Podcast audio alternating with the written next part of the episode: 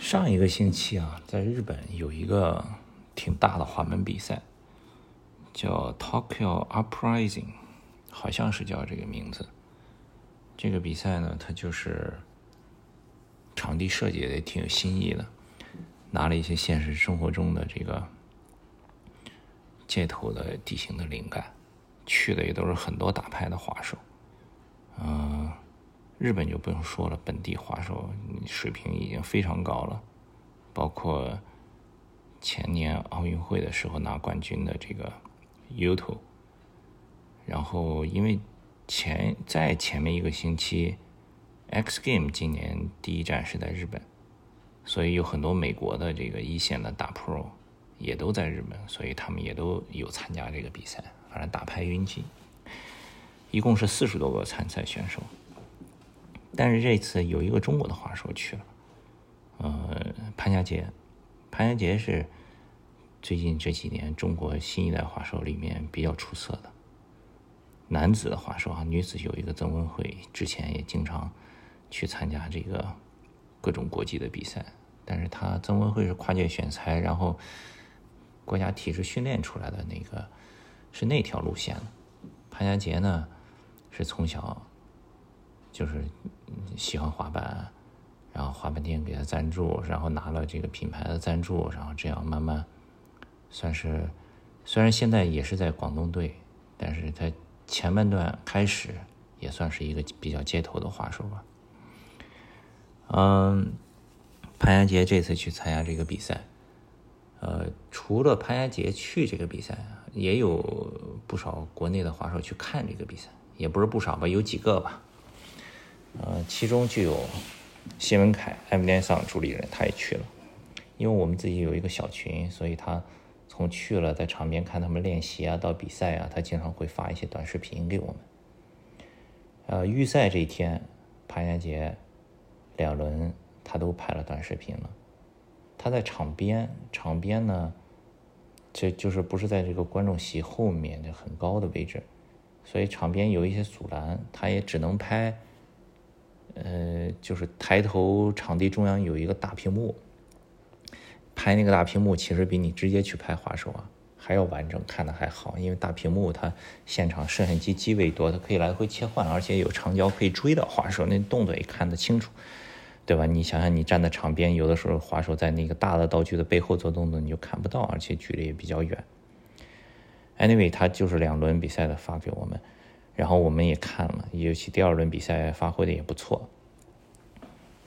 长期做这个新闻媒体媒体的这个敏感，我想哟，这个挺好的。我说赶紧安排发一下，发了以后这个反应也挺好的，很多人给潘安杰加油呀，对吧？在国际赛场上，你看现在也终于放开了，中国的滑手逐渐的走出去。去年就是不是那个也有国内的滑板品牌送潘家杰。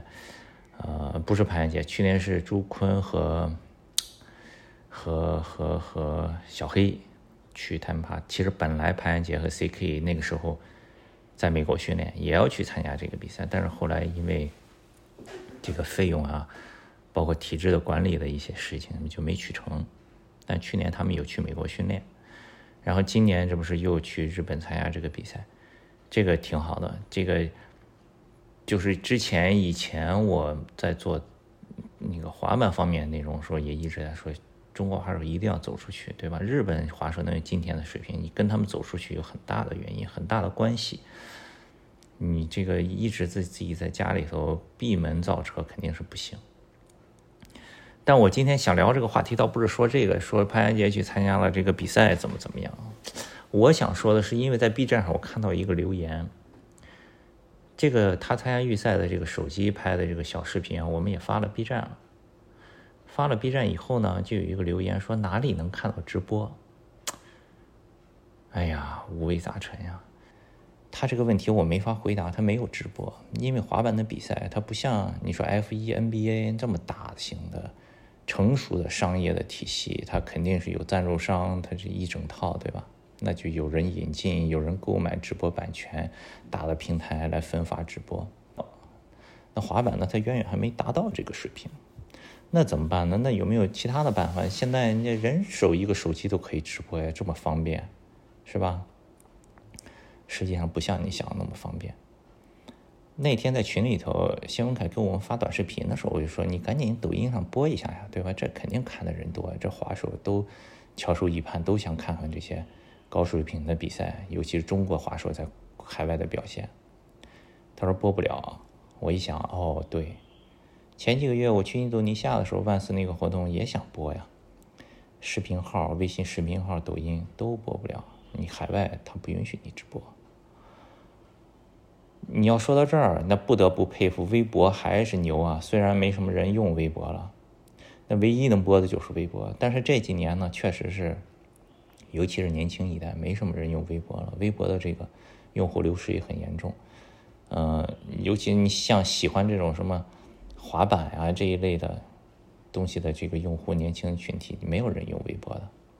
所以印印度尼西亚的时候，我用微博播了一下，没几个人看，所以就停了。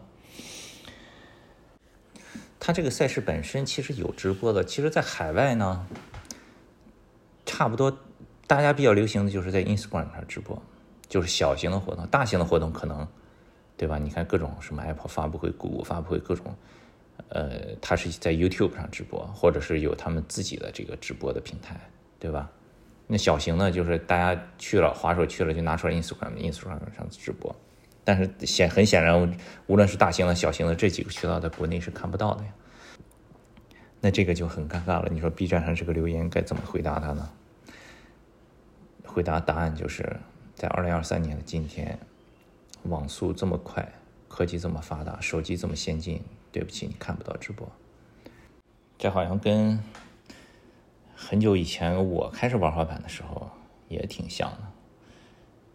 但这两个时间段造成这个结果的原因是不同的。以前呢，更多的是硬件上达不到、办不到、臣妾做不到；现在更多的是软件上呢，不允许、不可以。